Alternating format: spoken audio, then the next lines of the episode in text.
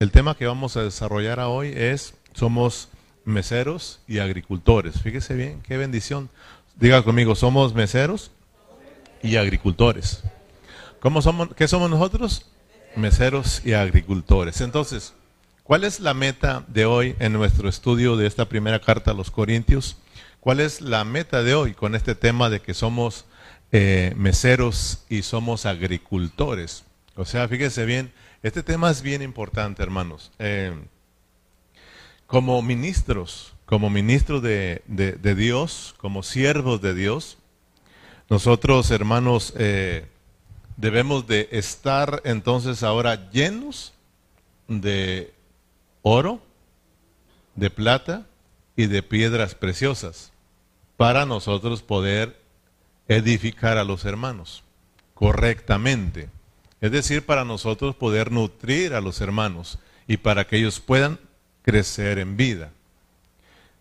Como ministros del Señor tenemos esa responsabilidad de llenarnos de Dios. O sea, realmente nuestra meta es esa, que nosotros captemos que como ministros tenemos esta responsabilidad de estar llenos del Dios triuno, Padre, Hijo y Espíritu Santo, oro, plata y piedras preciosas, de estar experimentando a ese Dios en nuestras vidas para impartirle vida a nuestros hermanos. Pablo siempre tuvo ese deseo de transmitirle cosas espirituales a hombres espirituales con asuntos espirituales.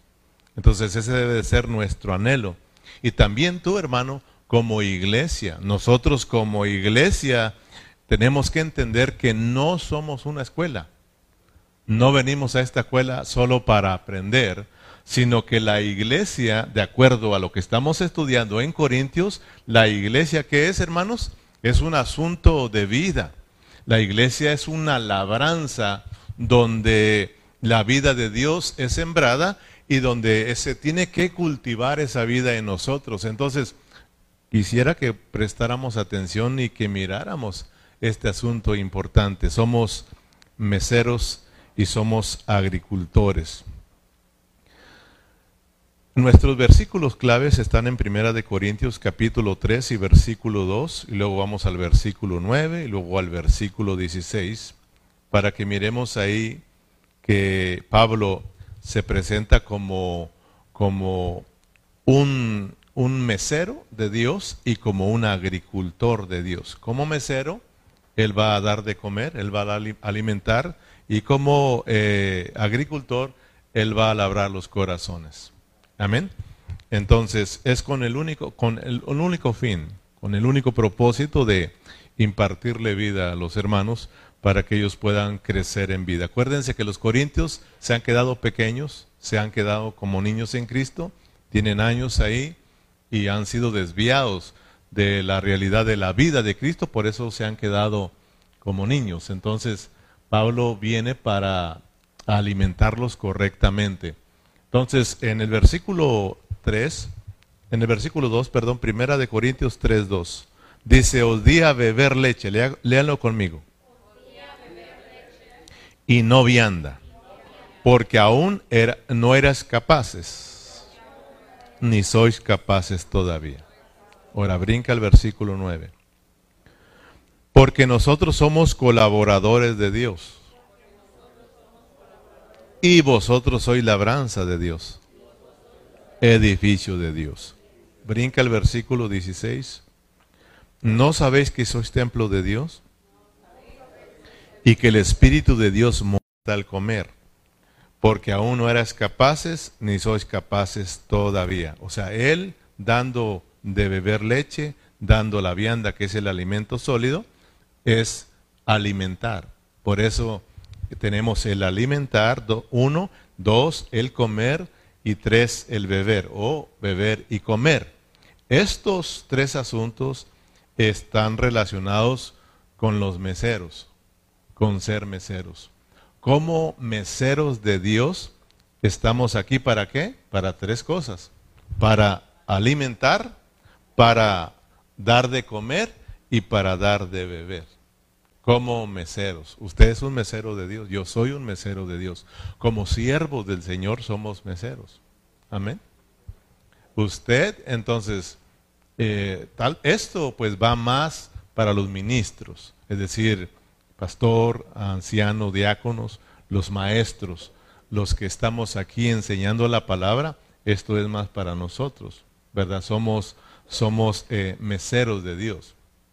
Pero ustedes pues vienen con hambre para ser alimentados. Aquí tenemos a Pablo, a Apolos, a Cefas, como unos siervos del Señor, como meseros, y aquí tenemos a los corintios que les llevan el alimento, que van a alimentarlos. ¿Estamos de acuerdo? Y luego tenemos otros tres asuntos importantes que Pablo menciona, labranza, edificio y templo, que están en el versículo 9 y el versículo 16, porque nosotros somos colaboradores de Dios y vosotros sois labranza de Dios, edificio de Dios, y en el verso 16 somos el templo santo de Dios. Estos tres asuntos, labranza, edificio y templo, tienen que ver con qué? Con la agricultura. Somos labranza, somos edificio y somos templo de Dios. Labranza es para el cultivo, para cultivar. Es, labranza es tierra cultivada, amén. Es donde se tiene que cultivar Cristo para que el crecimiento que se produce por medio de Dios, viene la, la edificación y la edificación se convierte en el templo santo. Amén. ¿Estamos de acuerdo? Entonces, es muy, es muy importante este, este mensaje, hermanos, que estamos mirando hoy. Pero como decía, especialmente para nosotros los ministros, eh, los que ministramos la palabra en este lugar, eh, tenemos que entender que somos los que sirven a las mesas, somos los meseros y también somos los que eh, trabajan los corazones de las personas, somos agricultores. Por eso yo puedo decir, Señor, yo soy un mesero y soy un agricultor. ¿Usted puede decir conmigo? Somos meseros y somos agricultores. Como meseros, ¿qué hacemos aquí? Servir a las mesas, dar de comer, alimentar, dar de beber. Y como agricultores, ¿qué hacemos? Somos los que siembran y los que riegan, siembran los corazones, riegan los corazones. Entonces, como decía la hermana Yanini, como hemos venido ah, enseñando, Pablo usa metáforas. Una metáfora es que Pablo está usando algo literal, está hablando de alimentar, está hablando de beber, de comer, está hablando de plantar, regar, labranza. O sea, son metáforas porque él está enseñando algo espiritual. Entonces tú y yo tenemos que elevarnos a algo espiritual. Cuando yo digo que tú eres un mesero, pues es algo literal. Un, mesero es el que está en un restaurante sirviendo las mesas. ¿Qué sirve ese mesero? Lleva el alimento a las personas que se sientan a comer. Ese es un mesero. Sirve a las personas llevándoles la comida para que ellos sean alimentados. Entonces, nosotros espiritualmente somos meseros de Dios para alimentar a los hermanos. Como agricultores estamos para, como hace un agricultor, siembra las y riega, siembra y riega. Nosotros como agricultores estamos aquí para qué? Sembrar y regar, sembrar y regar, pero corazones a nuestros hermanos. Amén. Entonces, miramos los materiales que son correctos y los materiales que son incorrectos. Los materiales que son correctos es oro, plata y piedras preciosas. Y el oro y la plata y las piedras preciosas ya miramos que están relacionados con el proceso eh, de ese Dios triuno para impartirle vida a la humanidad. Dios el Padre, Dios el Hijo y Dios el Espíritu para impartirse en el hombre como vida. Esa es, esa es la vida de Dios. Eh, entonces nosotros, hermanos, cuando edificamos correctamente es porque somos personas que estamos llenos de la vida de Dios. Como siervos de Dios, yo tengo que venir, hermanos, lleno de la vida de Dios. Esa debe de ser mi preocupación antes de venir y pararme de, enfrente de ustedes. Yo tengo que orarle mucho al Señor. Yo tengo que tener experiencias con mi Dios. Yo tengo que ser lleno de Dios para que yo no solo venga a enseñarles como un maestro, sino que venga como, como una madre a alimentar a sus hijos.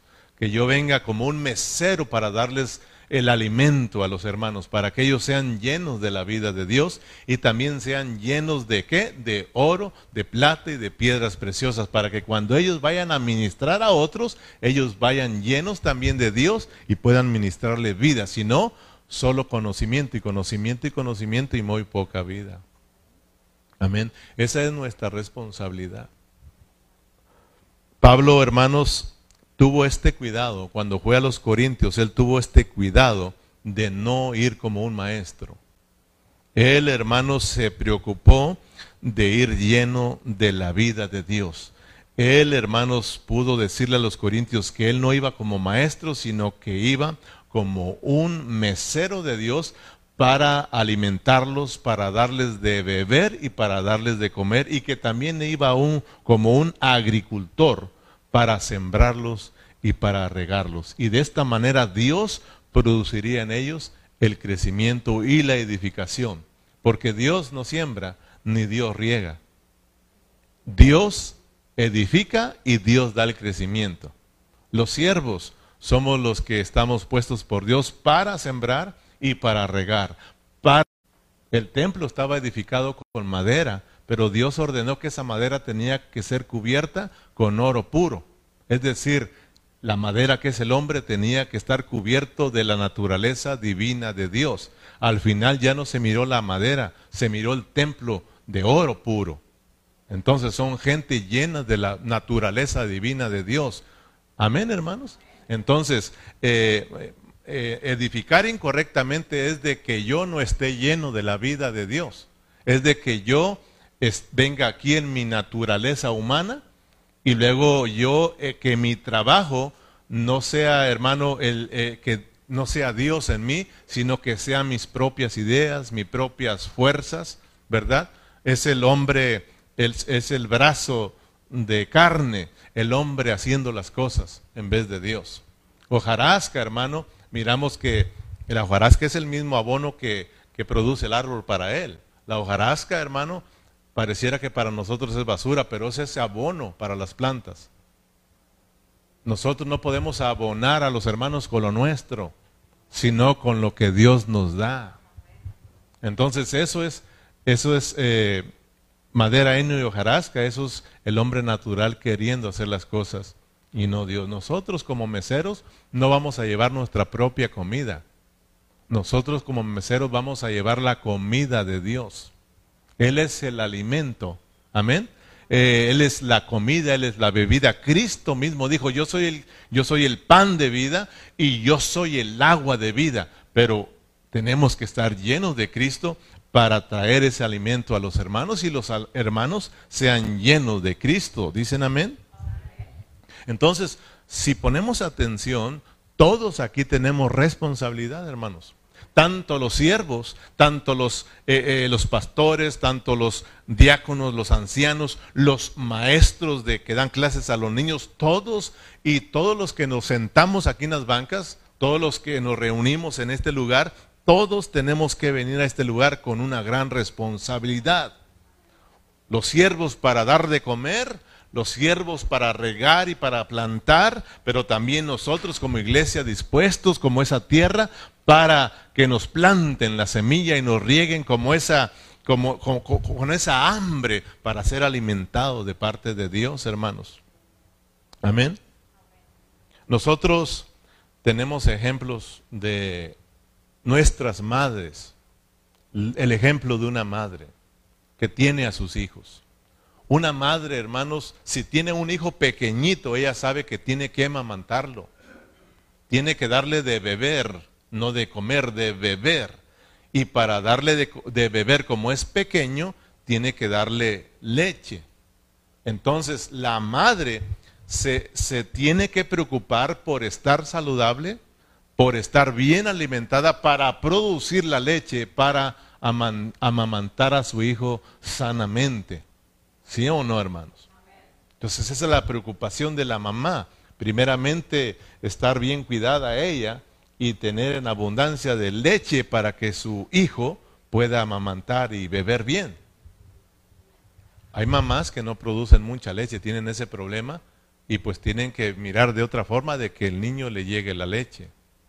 Y por eso pues tienen que comprar leche. Pero hay mamás que producen bastante y es suficiente, ¿verdad? Si el niño es grande, ¿qué tiene que hacer la madre? Siempre las madres están preocupadas eh, para, para alimentar a sus hijos. Por eso Pablo cuando habla de alimentar, mete a las nodrizas, a las mamás. Habla de, pone ejemplo de madres. Cuando habla de engendrar, pone ejemplo de padres. ¿Verdad? Como madres alimentamos. Entonces, eh, una madre, si su hijo está grande, la mamá siempre busca que sus hijos coman. Yo, hermano como padre, yo me preocupo por comer yo. Pero la mamá, fíjese, siempre ella se levanta por el arreglarles su desayuno a sus hijos. Y ya comieron. Y están con, hasta del marido. Ya comiste, ¿verdad? Entonces siempre ellas están ahí viendo que sus hijos coman, porque saben que eso les va a ayudar para que ellos crezcan sanamente y un día ellos tomen responsabilidad. Amén. Entonces, hermanos, eh, como meseros de nuestro Señor Jesucristo, mi responsabilidad, especialmente como pastor, es que, hermanos, llenarme de vida, llenarme de vida, hacerme uno con Cristo, para que al pararme aquí yo no venga como un maestro, sino como un mesero y traerles el alimento. Y usted, fíjese bien, usted también tiene una responsabilidad. ¿Cuál es la responsabilidad de usted? Pues tiene que venir con hambre. Tienes que venir con hambre, hermanos. O sea, ambos tenemos responsabilidad. Que Dios nos abra los ojos. Que no es mi responsabilidad. Porque a veces dice, el pastor no se preparó y tú. Y tú, todo es de prepararnos. Yo debo de preparar la comida, hermanos. O sea, yo debo de prepararme que el Señor me alimente, me llene, me nutra, tener experiencias con mi Dios, pasar el tiempo con oración, orar por ti, pero también es tu responsabilidad de orar para que Dios te dé hambre. Y que tú digas, Señor, voy a comer y voy a beber, tengo hambre, lléname, sáciame, que salga lleno, Señor. Hoy todos salemos bien bendecidos, hermano. Eso es una responsabilidad de, de ambos. Señor, yo soy un agricultor. Señor, la iglesia es una labranza. Voy para regar a mis hermanos y voy para sembrar a mis hermanos. Que mis hermanos vengan abiertos, dispuestos para ser sembrados y regados, para que esta palabra pueda ser implantada a sus corazones y puedan experimentar la salvación tuya, la vida de Dios, hermanos. Tenemos todos una responsabilidad. Hermano, yo oré por ti. Yo oré por ti antes de venirme. ¿Tú oraste por mí, hermano? Tenemos una responsabilidad. Es, es, miércoles. Señor, es día de reunirnos, Señor. Hoy tenemos una cita, Señor. Hoy vamos a ir a cenar juntos, Señor. Tú vas a alimentarnos, tú vas a llenarnos. Oro por mi. Tenemos que nosotros saber que tenemos que regar los corazones. Amén. Si todos tomamos esa responsabilidad, si todos nos hacemos uno con Dios, Dios va a producir un crecimiento en nosotros. Dios va a llenarnos con su vida y esa vida, hermano, va a ir creciendo y ese crecimiento nos va a ir transformando y nos va a ir metiendo al edificio de Dios hasta que lleguemos a ser ese templo santo de Dios y seamos agradables a Dios, hermanos. Entonces nuestras reuniones van a ser diferentes, nuestras reuniones van a ser gloriosas, hermanos. Dios va a ser expresado en nosotros, pero no Ah, uno bosteciendo, el otro cansado, el otro aburrido y una, una, una fiesta muy aburrida, hermano. Y Cristo no es. Cristo es vida, Cristo es vida. Fíjate, a hoy, hermano, solamente estamos hablando de que de lo que somos como ministros de Dios y de lo que somos como iglesia. Hoy estamos aprendiendo que somos, somos hermanos uh, meseros de Dios y somos agricultores de Dios. El domingo vamos a, a, aprender lo importante que es comer, comer, comer y beber, comer y beber. El asunto aquí de los corintios era que no estaban comiendo correctamente ni bebiendo, no estaban siendo bien alimentados. El asunto de todos los problemas ahí era el comer, el comer. Ese es el problema que ha venido existiendo desde el principio, desde Génesis. ¿Cuál fue el problema? Comer. Por eso toda la Biblia es un asunto de comer. Desde que Dios sacó a su pueblo de Egipto, se lo sacó comiendo. Comiendo, se lo llevó al desierto comiendo lo metió a Canaán comiendo. Porque comer, comer es la solución a todos los problemas, hermanos. Si no hay comida, usted se muere. Si no comemos, debiluchos y muertos espirituales, hermanos. Comer es importante. Comer es importante. En San Juan 6:50, fíjese lo que dice el Señor allí. San Juan 6:50. Y luego nos brincamos al 7:37. Primero San Juan 6:50 para que miremos que Cristo es la comida y que Cristo es la bebida y que Él nos invita a que le comamos y que le bebamos. Dice la palabra del Señor en el versículo 50, este es el pan que descendió del cielo para que el que come no muera. ¿Qué pasa si no comes? Mm. Yo soy el pan vivo que descendió del cielo. Si alguno comiere este pan, vivirá para siempre. Y el pan que yo daré es mi carne, el cual yo daré por la vida del mundo. Brinca hasta el 737. San Juan 737. En el último y gran día de la fiesta Jesús se puso en pie y alzó la voz diciendo, si alguno tiene sed, venga a mí y beba. Versículo 38. El agua que el que cree en mí, como dice la escritura, de su interior correrán ríos de agua de vida. Ah, hermano, tenemos que tener que hambre y sed, decirle al Señor, llénanos, llénanos. Cristo es comida, Cristo es bebida. Y su deseo es que todos nosotros los que nos hemos reunido, vengamos a qué hermanos aquí? A dormir. ¿Vengamos a qué? A comer. Diga conmigo, a comer. ¿A estar aburridos? ¿Será aburrido ir a una fiesta a comer? ¿Será aburrido ir a un restaurante, hermano, y, estar aburridos y con sueños ahí, a un restaurante donde está el banquete, donde hay comida y bebida, hermano, hasta música hay, hermano, hasta mariachi a veces. ¿Sabes que aquí hay comida y bebida y también no tenemos mariachi, pero hay música? ¿Es, e, ¿Este es motivo de estar aburridos, hermano? No es casualidad que en un restaurante pongan comida y bebida y música. Siempre va a salir música, ¿sí o no? Pues no es casualidad que acá también haya comida, bebida y música. Todo eso es para comer, fíjate. No solo tú, también Dios come. Porque a Dios le interesa comer también, no nada más que tú comas. Amén. La iglesia, pues, miremos, miremos lo que es la iglesia. La iglesia, hermanos, es un restaurante. Sí, bueno, si Pablo dice que nosotros somos meseros, Quiere decir que esta iglesia es un restaurante. Estamos hablando metáfora.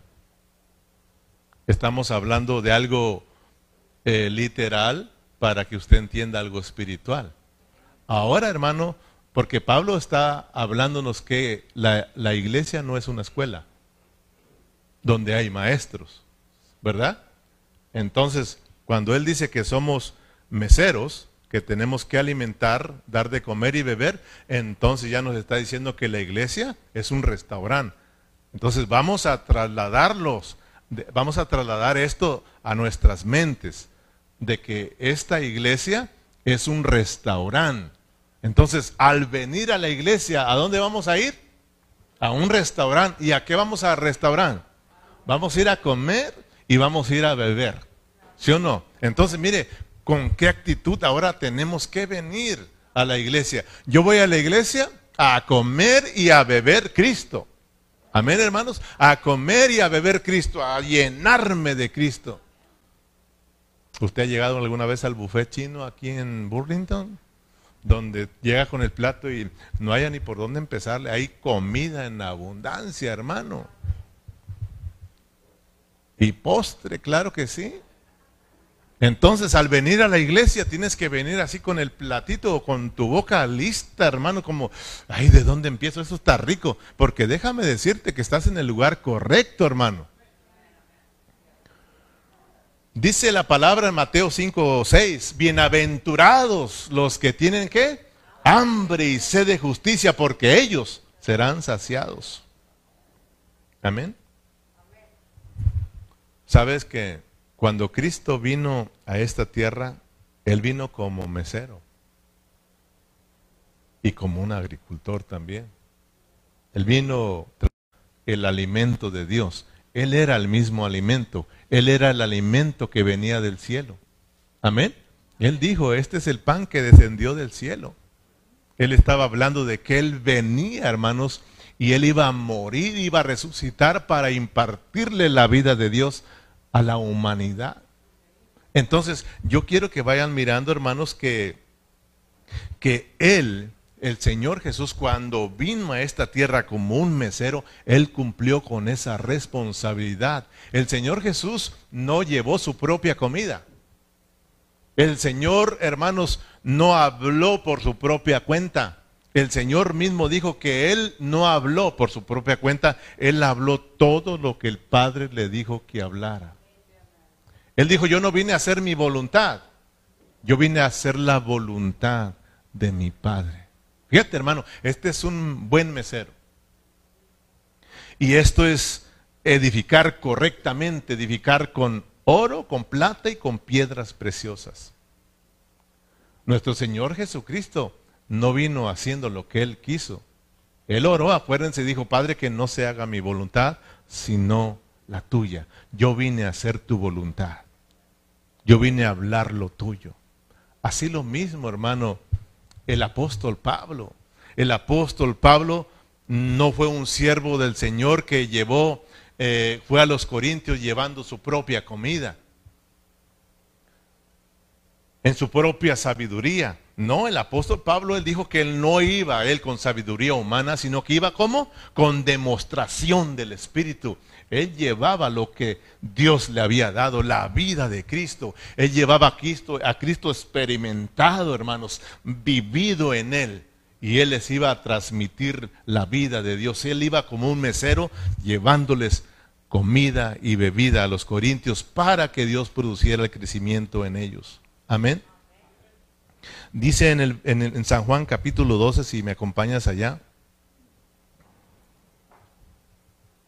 En San Juan 12:49, para que mires que Cristo como un mesero llevó el alimento de Dios, un hombre lleno de Dios, un hombre que era hecho, e, e, era uno con Dios, uno con el Padre.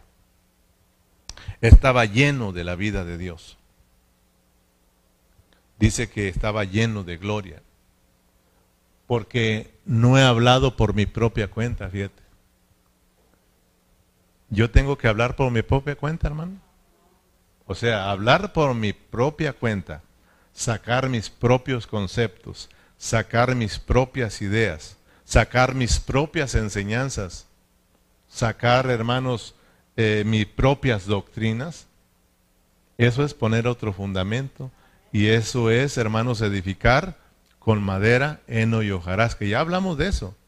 Hay siervos que no hablan lo de Dios, sino que ellos, hermanos, hablan sus propias ideas y por eso hay mucha opinión y mucha confusión hoy en el pueblo del Señor. Pero Jesús dijo, yo no he hablado por mi propia cuenta, el Padre que me envió, usted es el mesero, el Padre que me envió, Él me dio mandamiento de lo que he de decir y de lo que he de hablar. ¿Cómo la ves? Aquí se trata de qué voy a hablar, Dios. Yo quiero ser solamente un vaso. Si quiero ser tu siervo, quiero ser tu mesero, dame la comida y yo la llevo. Pero esta comida tiene que ser experimentada en mí, ¿sí o no? Tengo que llenarme, tengo que experimentar a Cristo como comida y bebida para yo al estar hablando sea Cristo en mí alimentando también a los hermanos. Así como la mamá come, se nutre, tiene leche y alimenta a sus hijos. Y sus hijos son llenos y crecen sanamente. Amén, hermanos. En San Juan 6:38, San Juan capítulo 6, versículo 38. Porque he descendido del cielo no para hacer mi voluntad, sino que la voluntad del que me envió. Fíjate, este es el Señor Jesucristo. Amén. Esto es edificar y alimentar correctamente, con el material correcto. Ningún, por ningún momento, nuestro Señor Jesucristo miramos diluyendo el mensaje de Dios. Por ningún momento miramos al Señor Jesús dándole gusto a la gente. Tampoco el apóstol Pablo. Él fue un buen mesero de Dios que nunca lo miramos diluyendo el mensaje, ni mucho menos dándole gusto a la gente, dígase dándole gusto al cliente. En Gálatas capítulo 1, versículo 4, ahí podemos mirar que Pablo tampoco le dio gusto al cliente. Pablo habló con pureza el Evangelio. Pablo, hermanos, eh, predicó conforme a la voluntad de Dios. Dice, ¿cuál les dije? Gálatas 1.10. Gálatas 1.10. Perdón, Gálatas 1.10. Pues busco ahora el favor de los hombres o el de Dios? ¿O trato de agradar a los hombres? Pues si todavía agradara a los hombres, no sería un buen mesero de Dios. El mesero de Dios no va a darle gusto al cliente. El Señor Jesús, si tú te acuerdas de lo que Él habló, no le dio gusto a la gente. Si te recuerdas, él alimentó a cinco mil personas, ¿te acuerdas? Él les dio de comer. Y estas cinco personas fueron alimentadas. Y Jesús se fue, ¿se acuerdan? De ese lugar. Y la gente cuando se despertó, dijeron, y el que nos dio tortas y pollos y nos llenó, ¿verdad? ¿Dónde está? Ya se había ido. Y usted, luego lo vamos a mirar eso. Pero dice que lo siguieron, lo buscaron y lo encontraron. Y cuando lo vieron le dijeron, Señor, ¿dónde la puede oír? Y muchos se fueron. Porque el Señor Jesús no le daba gusto al cliente tampoco, como el apóstol Pablo. Nosotros los cristianos, nosotros los siervos de Dios, hermanos, tenemos que ser buenos, buenos, buenos meseros de Dios y no darle gusto al cliente. Pero déjame decirte, hermano, que hoy en día hay muchas iglesias al gusto del cliente. Usted lo mismo, usted lo puede ver con los hermanos, no, esa ya no me gusta. no, pues acá sí me gusta. Iglesias al gusto del cliente. Que Dios nos ayude a darle gusto a los clientes, dígase a hermanos, ¿eh? Porque hay restaurantes al gusto del cliente. Por eso estoy hablando, estoy hablando en metáforas, pues, ¿verdad? Si hablamos de un restaurante de gusto al cliente, estamos hablando que hay iglesias al gusto al cliente. Cuando hablamos de un, de un mesero, estamos hablando de un pastor. Cuando hablamos de los que se sientan a la mesa, estamos hablando de los hermanos que vienen a comer. Así, para que usted vaya, vaya entendiendo, pues. Amén. Por ejemplo, hablando de restaurantes al gusto al cliente, Usted cuando va a un restaurante, aquí el cliente qué? Aquí el cliente lo que pida. ¿Qué va a comer? Unos tacos, pero no le eche mucho chile, no le eche mucho condimento, ¿verdad? Deme una soda light, ¿verdad? De dieta, por favor. Mm, ¿Verdad? Lo que al cliente lo que pida, queremos que se siente bien, queremos que sea bien atendido y que regrese otra vez, ¿verdad? Y usted ya sabe la historia. Pero yo te estoy hablando de que hay iglesias al gusto del cliente también, donde llegan, donde llegan los, los hombres ahí a comer, dígase los hermanos. Llegan a comer y pues se acerca, se acerca el, el mesero, dígase el pastor, ¿verdad? Bienvenidos, bienvenidos al restaurante, dígase iglesia, ¿verdad? Nos da gusto tenerlos aquí, ¿verdad? ¿En, qué le podemos ayudar? ¿Gustan algo de beber, verdad? Que luego te preguntan, ¿gustas algo de beber? Sí. A mí me da una soda light. Muy bien, muy bien, ¿verdad? Una soda de dieta y 20 tacos. Oh, qué bien. ¿Va usted a comer algo? Le dice el mesero, dígase, ¿quién? El pastor, ¿verdad? ¿Va a comer? Claro que sí, ¿verdad? Eh, ¿Qué va a comer? Le dice al, al cliente, dígase al hermano, ¿verdad? ¿Y qué le vamos a servir? Bueno, pues dice el hermano, a mí me trae eh, el platillo en bajas calorías, ¿verdad? Oh, qué bien, sí. ¿Verdad que no tenga muchas calorías? Por favor, me trae ese platillo. Muy bien, muy bien. Aquí le vamos a traer su platillo. O sea, me está hablando de el Evangelio Light. Ese, me gusta el Evangelio Light. Tráigamelo, por favor. Muy bien, ¿verdad? Y luego se dirige con el otro y usted que va a comer le dice al cliente, dígase al cristiano, ¿verdad? A mí me trae mi platillo favorito. Ah, ¿y cuál es ese platillo favorito? El platillo de las tres P. Ya ve que hay platillo de, mm, de, de qué? De mar, cielo y tierra, ¿verdad? Pues este platillo de las tres P. El platillo de paz, poder y prosperidad. Ah, ese me encanta, ese platillo, muy bien, ahorita se lo traemos. ¿Y usted qué va a comer? Le dice a su cliente, dígase a los hermanos, ¿verdad? Dígase al cristiano. ¿Y usted qué va a comer? A mí me trae el platillo de la casa. ¡Wow! Usted está hablando de, de las bendiciones de Dios. Claro. Ese, me gusta de las bendiciones de Dios. Me gusta ese platillo. Muy bien, es ese platillo de la casa. Ah, ¿lo va a querer con todo? No, no, no, no, no. Por favor, no me le ponga mucha santidad. Tampoco le ponga mucha responsabilidad porque no me gusta. Y si le va quitando poquito en las reuniones, porque no me gustan mucho las reuniones.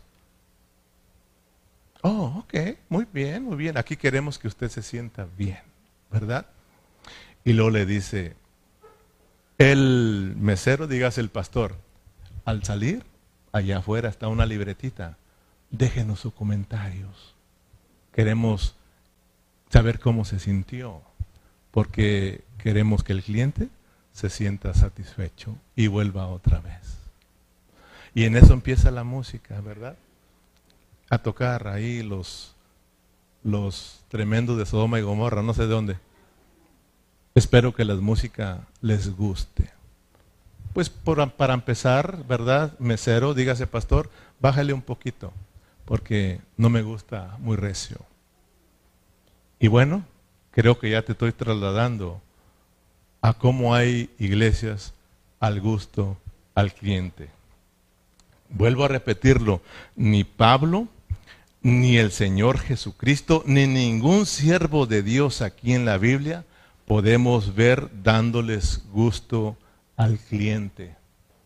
Ellos vinieron predicando el Evangelio. Fíjate hermano, si tú vas hacia atrás, desde Juan el Bautista, desde antes de nuestro Señor Jesucristo, Juan el Bautista, ¿cómo venía predicando? ¿Cuál era el mensaje? Arrepiéntanse, ¿verdad? Arrepiéntanse. Mira, generación de vivos. Arrepiéntanse. Este es el Cordero de Dios que quita los pecados del mundo. Arrepiéntanse. Y luego vino el Señor Jesucristo. Arrepiéntanse. Arrepiéntanse. Y luego vinieron los discípulos, arrepiéntanse, arrepiéntanse. El mensaje continuaba. Luego vino la iglesia, hermanos, arrepiéntense, arrepiéntense. Pero ya entramos a este siglo, hermano. Puedes ver cómo estamos, hermanos. La iglesia, hermanos, ni los ministros estamos aquí para el gusto al cliente. Nosotros estamos aquí para dar el alimento. En el capítulo 4 vas a encontrar que Pablo ahí empieza diciendo que nosotros los ministros de Dios tenemos que ser fieles a Dios. Fíjate, hermano. Si nos quiere decir que si no somos fieles a Dios, si nosotros, mira, como meseros, Dios me da la comida, ¿sí o no? O sea, Él es la comida, Él es la comida. Si, si, si como mesero, al trasladar la comida, si yo le quito o yo le pongo, ay de mí, hermano. O sea, yo como mesero tengo la responsabilidad de llevarte a Dios tal y como Él es. O sea, ¿tú crees que Dios necesite que le pongas crema a Él para que sepa mejor? ¿Tú crees que Dios, tú crees que la palabra necesita que yo le añada algo, le quita para que los hermanos se la coman? Pues fíjate que muchos hermanos así lo hacen. O sea, diluyen el mensaje para que los hermanos lo puedan recibir. Eso no es estar dando, alimentando correctamente, eso es estar alimentando con nuestra humanidad, hermano. Y eso es estar edificando con madera, heno y hojarasca. Dios, hermano, no necesita que le pongamos o lo quitemos. ¿Sabes, hermano? El mismo Pablo, él habló del Evangelio como poder de Dios para salvación a todo aquel que cree. El Evangelio es poderoso, hermanos, así como está, él es poderoso, es puro para darle vida a los hermanos. Dios no necesita, hermano, que nosotros tratemos de ayudarle. Dios quiere que nosotros cumplamos con nuestra responsabilidad, de que nosotros lo hagamos de acuerdo a su voluntad de que nosotros lo seamos fieles. Dios nos da la comida y así tenemos que dársela a los hermanos. Hay de mí si en el camino yo le pongo, le quito al, al alimento, hermano. Amén. Tú, hermano, como cristiano, tienes que cambiar tu mentalidad y tienes que venir con una actitud correcta a la vida de la iglesia debemos de venir a este lugar con hambre, con hambre. La iglesia es un restaurante en donde hay mucha comida. Y yo voy a ir a cenar, yo voy a ir a comer, yo voy a ir a beber, yo voy a llenarme. Si venimos con esa actitud, hermano, imagínate. Si los siervos venimos con esas ganas de alimentar, y usted viene con esas ganas de comer, todos aquí vamos a serles bendecidos, hermanos, y con deseos de regresar, hermano. Sabes, aquí yendo para Ciro Willy está un restaurante que se llama Lorenzos. Eh, no es tuyo, ¿da Lorenzo? Ahí, hermano, de verdad, no, no te estoy diciendo que ahí a ti tienes que ir, pero a mí me gusta. Ese de todos los restaurantes aquí es el que a mí me, más me ha gustado a mí. Y ahí, ahí, hermano, porque me atienden bien. No, está buena la comida, hermanos. Tienen buena mano ahí. Déjame decirte, hermano, que no es por, por ah, lo decimos con todo respeto y con toda humildad, y Dios lo sabe. Tú estás en el lugar correcto, hermano. Aquí hay mucha comida. Aquí hay mucha comida. Aquí hay mucha bebida. Si tú vienes, hermanos, a ser llenos de Cristo, aquí lo vas a encontrar, hermano. Pero tú tienes que venir con esa hambre y con esa sed de, no de aprender, sino de llenarte de la vida de Dios. Y entonces vas a experimentar el llenar de Dios, vas a experimentar el crecimiento de Dios y vas a experimentar el estar siendo edificado. De verdad, hermano. Pero es importante que nosotros vengamos con esa aptitud.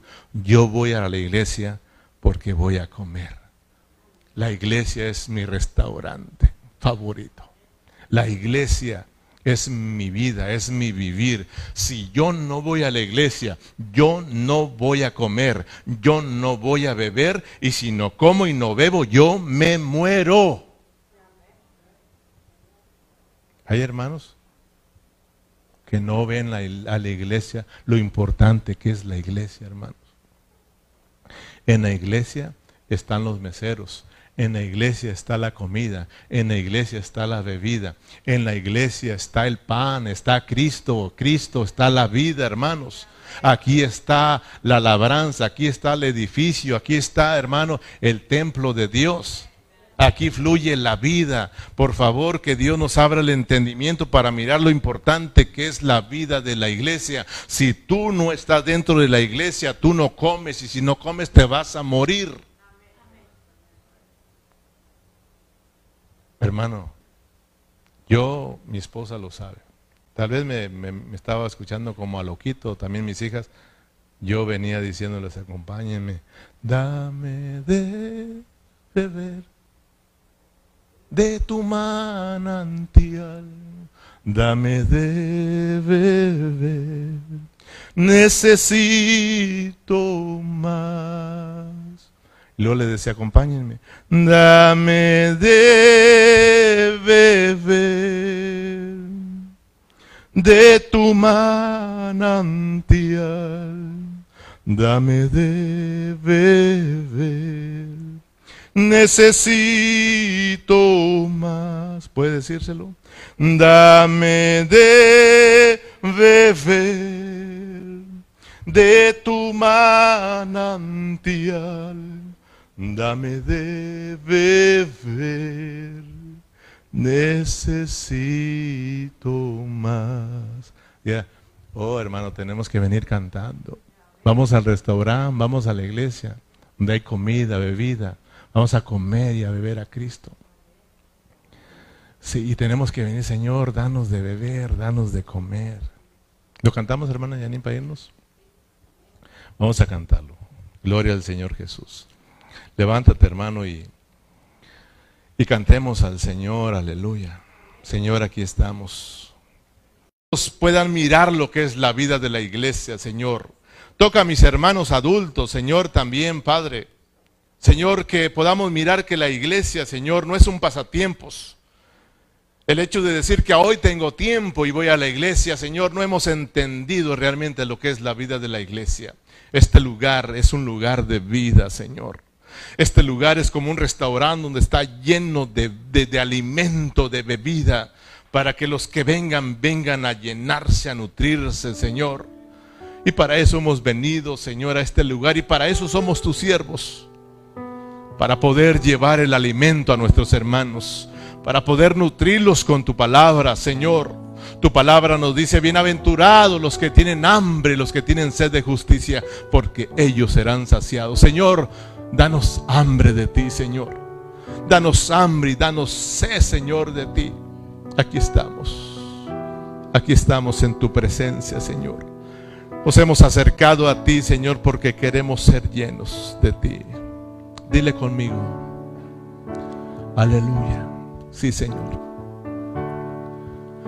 Quiero estar en tu presencia. Sí, Señor.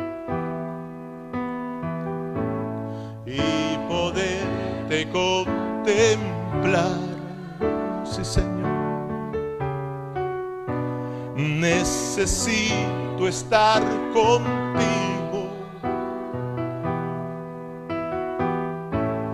Necesito adorar. Una vez más, cántaselo iglesia, dile, quiero estar en tu presencia. Quiero estar en tu presencia. Levanta tus manos. Que el Señor pueda mirarlo.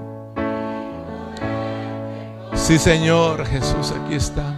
Necesitamos, necesitamos más de ti, Señor.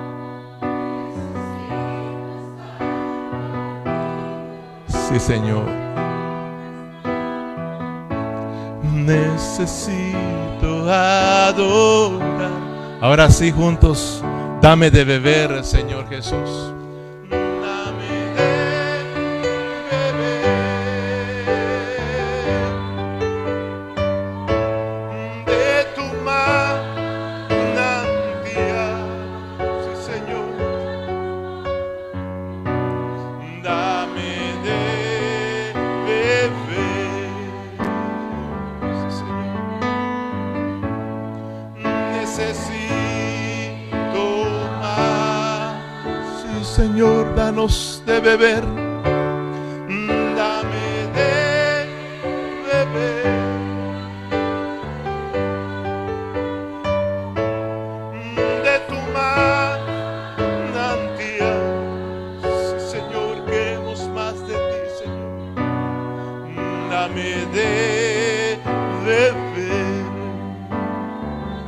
Más, Señor, de ti.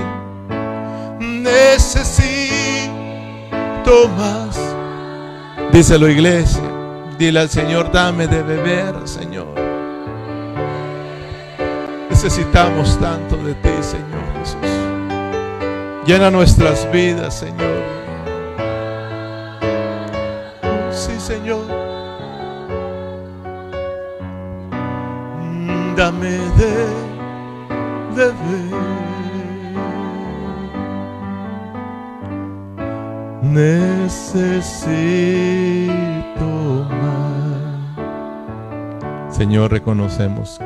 Que te necesitamos tanto. Necesitamos seguir experimentando tu vida, Señor. Gracias por hablarnos, Señor. Gracias, Padre Celestial, porque, Señor, sabemos y conocemos que cuando damos ese alimento, Señor, cuando alimentamos bien a los hermanos, cuando regamos bien a los hermanos, Señor, tú producirás el crecimiento. Confiamos en ti, Señor Jesús. Tú eres el que produces el crecer. Tú eres, Señor, el que edificas tu iglesia, Señor. Padre Celestial, oramos para que nos des hambre, nos des sed, Señor, y oramos para que tú, Señor, nos concedas el crecimiento, Señor. Padre Celestial, muchas gracias por la vida de la iglesia. Muchas gracias por este lugar. Muchas gracias por mantenernos con un cielo abierto y despejado y con un fluir de tu palabra en este lugar, Señor. Padre, ayúdanos, Señor Jesús, a, que no nos suceda lo que le pasó al pueblo de Israel, Señor, en el desierto, que se cansaron de comer el maná, Señor. Ayúdanos siempre a estar anhel- anhel- anhelando, anhelando, anhelando más y más de ti, Señor. Muchas gracias por mis hermanos. Muchas gracias, Señor, por esta tarde, esta noche, Señor. Gracias por tu palabra. Ahora oramos para que nos lleves con bien a casa y usted reciba la gloria por siempre. Y la iglesia se despide con un fuerte amén y amén. Dale un aplauso a Cristo, hermanos. Gloria a Dios. Gracias, hermanos.